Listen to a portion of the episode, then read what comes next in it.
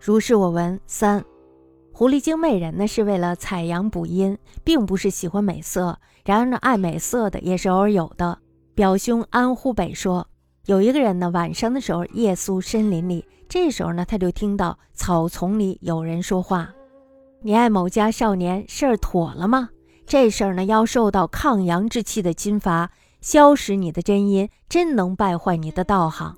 你怎么就动了这个念头了呢？”另外一个人又说了：“感谢你的规劝，我因为实在爱她的貌美秀丽，于是难以忘情。不过呢，这个少年虽然容貌艳丽，但是呀，心无邪念。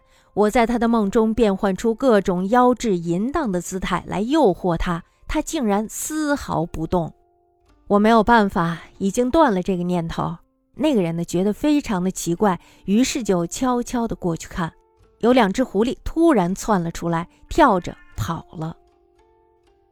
狐之媚人为财不济而，非于色也。然于色者亦偶有之。表兄安乎北说，有人夜宿深林中，闻草间人语曰：“君爱某家小童，是以邪否？此事抗阳熏硕，消食真阴，极能拜道。君何乎动此念也？”又闻一人答曰：“劳君归戒，时缘爱其美秀，遂不能忘情。”然此童貌虽艳也，心无邪念。吾于梦中唤诸淫态有之，默然不动，竟无如之何，以觉是祥矣。其人绝有意，前往魁氏，有二胡跳梁去。